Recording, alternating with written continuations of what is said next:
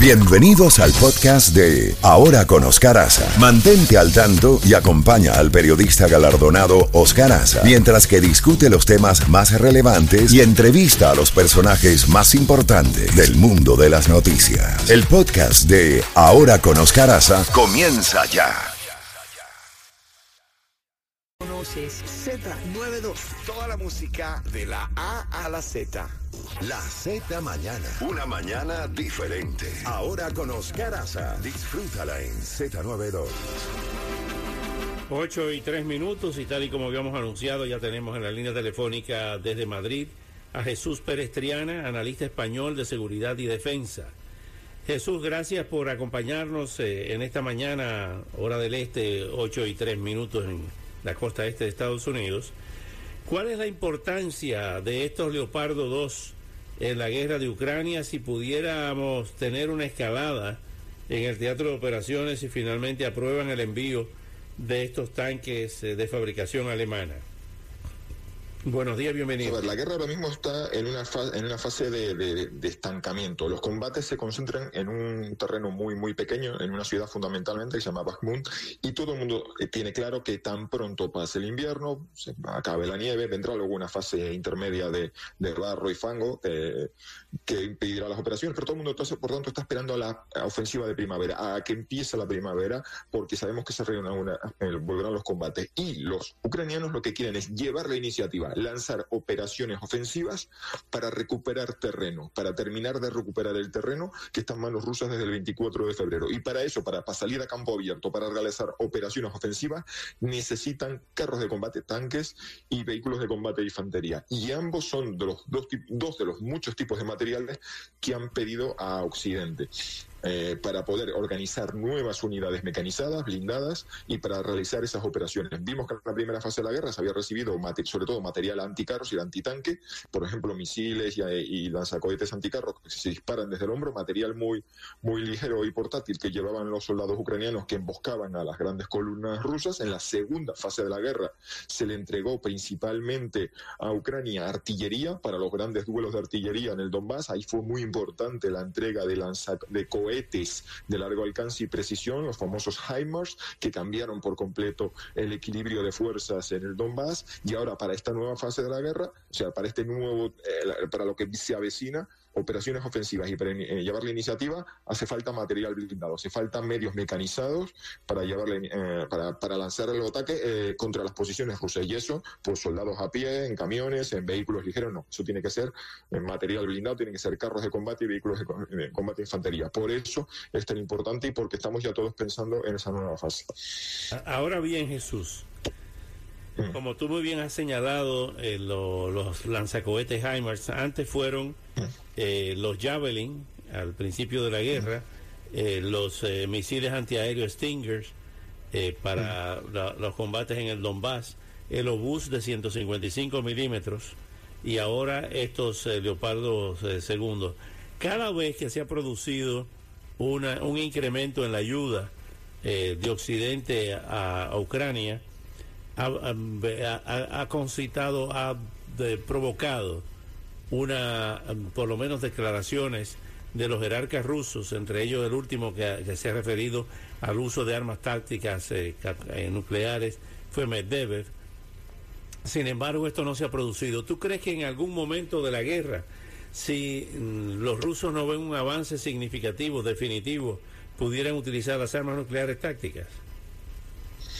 Eh, esto lo hemos debatido muchas veces y la respuesta es sí. Es decir, la diferencia fundamental entre Occidente y Rusia es que mientras aquí, en los países occidentales, sobre todo los que los tienen, los que tienen armamento nuclear, que son Estados Unidos, Francia y Reino Unido, consideran las armas nucleares el último recurso. Es eh, el arma a usar en una situación límite desesperada. Los rusos, en cambio, consideran que el arma nuclear es una herramienta más para usar en la guerra, sobre todo incluso cuando el enemigo que tienen enfrente no las está usando y cuando son solamente están en juego, pues o siempre solamente se están usando eh, armamento convencional. Eso lo que nos pone en la tesitura de el miedo y la precaución de que Rusia podría usarla en una guerra convencional como esta. ¿Qué pasa? Que tendrían que agotarse muchas, muchas, eh, muchas etapas para que Rusia llegase a esa situación.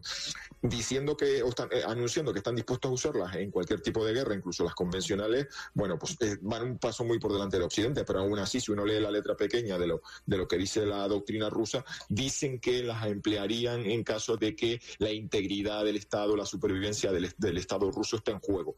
Eso, mm, mm, por mucho que ellos hayan declarado que Crimea es, es territorio ruso, tan ruso como la Plaza Roja o como el centro de Moscú, hemos visto que ya han perdido. Es los ucranianos han recuperado terreno que los rusos habían conquistado y habían declarado suelo ruso. Y hemos visto que no ha pasado nada. hemos visto que se le ha ido cada vez incrementando la calidad eh, y la potencia de fuego del armamento que se le ha entregado y no ha pasado nada. Y esa sensación de que los rusos en el fondo, pues hasta ahora y, ante las circunstancias que hemos vivido, no han eh, reaccionado de una forma vigorosa, nos ha llevado a un punto en el que hemos roto el tabú de entregar carros de combate, entregar tanques, que los ucranianos nos llevan, por cierto, pidiendo desde casi comienzos de la guerra y que al final pues se las ha entregado pues porque yo creo que ya hemos perdido, aquí en Europa se le ha perdido absolutamente el miedo a Rusia veríamos qué medidas o qué represalias podrían llevar a cabo los rusos, pero me da la sensación que en la, actual circunstancia poco van a poder hacer, entre otras cosas, porque también vamos a ver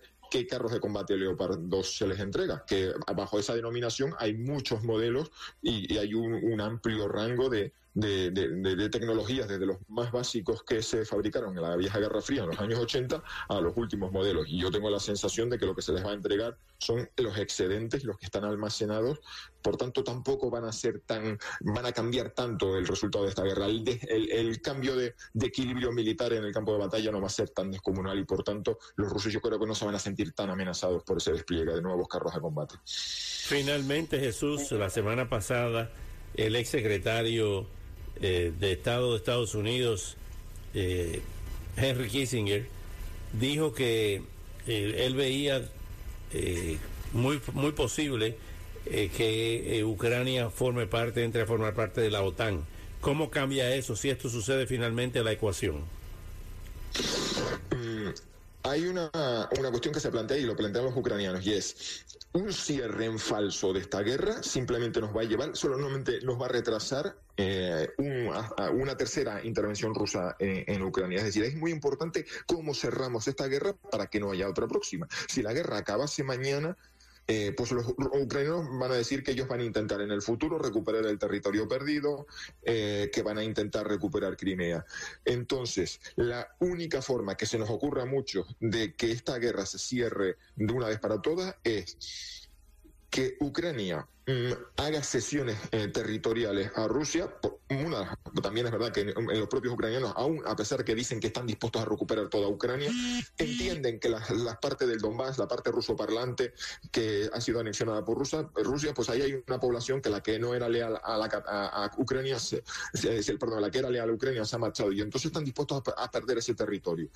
Entonces, ¿cómo se garantizaría la Ucrania eh, soberana, la soberanía y la independencia y la unidad de la, del resto de Ucrania? Pues entrando a la OTAN y entonces llegando a un acuerdo con Rusia. Tú quédate con Crimea, tú quédate con, con partes de Ucrania, pero no vas a ser capaz de volver a, a invadir el resto de Ucrania porque nosotros, Occidente, le garantizamos la soberanía y la independencia a Ucrania introduciéndola en, en, la OTAN, lo cual yo creo que eso sería una, una píldora muy, muy amarga de tragar para Rusia, porque entre otras cosas invadió Ucrania para que no se occidentalizara, para que no, para no tener a la OTAN al borde de sus fronteras, pero sería una medida que es una de las cosas que están pidiendo los, eh, los ucranianos. Nosotros estamos dispuestos, algún día llegaremos y firmaremos la paz, pero necesitamos garantías de que los rusos van a cumplir su parte y para eso necesitan el respaldo del Occidente y la forma, la garantía, la, la manera de que los ucranianos no se sientan realmente respaldados por Occidente y que sepan que es como una póliza de seguro de que cualquier cosa mala que hagan los rusos tendrá una respuesta contundente, es introduciéndolos en la OTAN.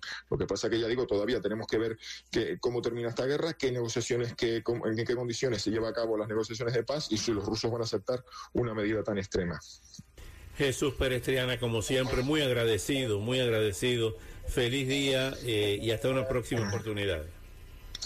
Pues como yo encantadísimo como siempre y hasta la próxima. Un saludo muy especial desde Madrid, España. Desde Madrid, España. Jesús Perestriana, brillante analista. Como sabe este, este señor. Sí, señor. ¿eh? Café